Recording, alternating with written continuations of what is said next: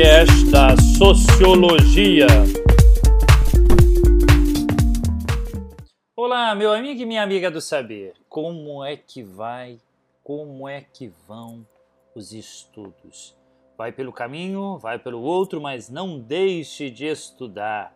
Bom, eu, professor Oswaldo Maffei, neste segundo podcast da primeira série a respeito do quarto bimestre, vamos continuar refletindo um pouco mais e trazendo para você alguns conceitos, algumas condições sociológicas para você compreender. E na, no primeiro podcast desse quarto bimestre, nós conversávamos a respeito do estigma, dessa estigmatização de alguém, dessa, desse rótulo feito, aplicado em alguém. Hoje em dia, essa é uma prática considerada criminosa, viu? Então, muita atenção com isso. Em 1960, nós temos um sociólogo chamado Irving Goffman. Ele vai observar que determinados indivíduos e grupos não eram tratados igualmente na sociedade.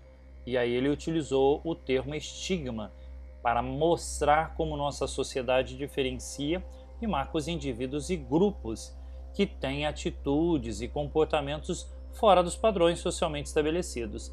Então, aquele que é fora da casinha, aquele que é diferente, ou é o louco, ou é o maluco, eram rótulos, eram estigmas que as pessoas usavam justamente para justificar ou até mesmo para comprovar que a pessoa não era normal, né? E, portanto, socialmente ela era marcada. Obviamente, não como acontecia lá na Grécia Antiga, quando as marcas eram cicatrizes ou até mesmo queimaduras. Na sociedade moderna, as marcas elas são de outros tipos, de um outro formato, de uma outra forma que acontece essas marcas des, desses indivíduos, né? O processo de marcar as pessoas que não estão de acordo com os padrões sociais estabelecidos, nós chamamos de estigmatização.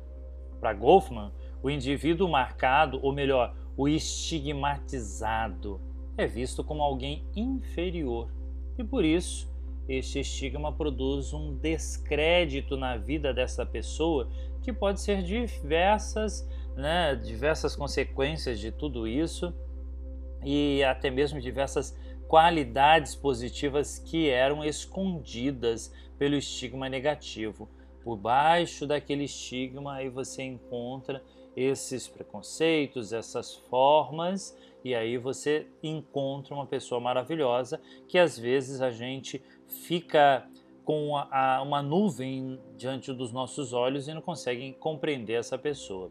Vamos tentar compreender um pouquinho mais como é que se dá esse processo de estigmatização.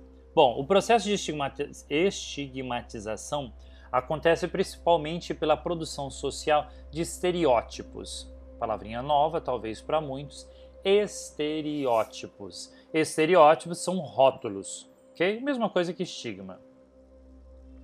Esses rótulos que atribuímos a determinados indivíduos e grupos antes mesmo de conhecê-los realmente. Na sala de aula, por exemplo, nós percebemos esse processo de colocar rótulos quando separamos o grupo dos nerds, dos bagunceiros, das patricinhas, entre outros grupos que com certeza você já deve se recordar aí na sua memória. Na verdade, no nosso cotidiano, colocamos rótulos nas pessoas e grupos frequentemente, tá bom? Tá bom para você? É, frequentemente a gente coloca rótulos, vai rotulando as pessoas com que a gente vai vendo, vivendo, né?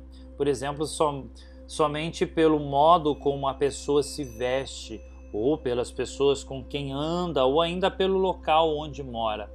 Mesmo sem conhecermos essa pessoa, colocamos um rótulo nessa pessoa, né?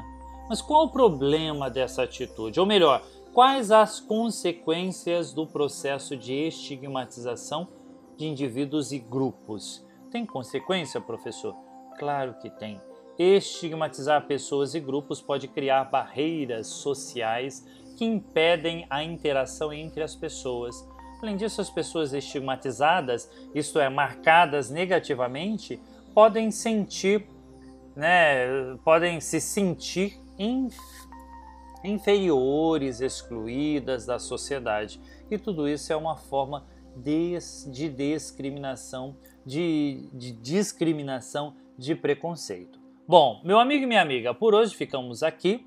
Na próxima aula continuaremos, no nosso próximo podcast, continuaremos falando um pouco mais a respeito disso, já olhando dessa perspectiva do preconceito e da discriminação. Por enquanto estamos falando da discriminação negativa.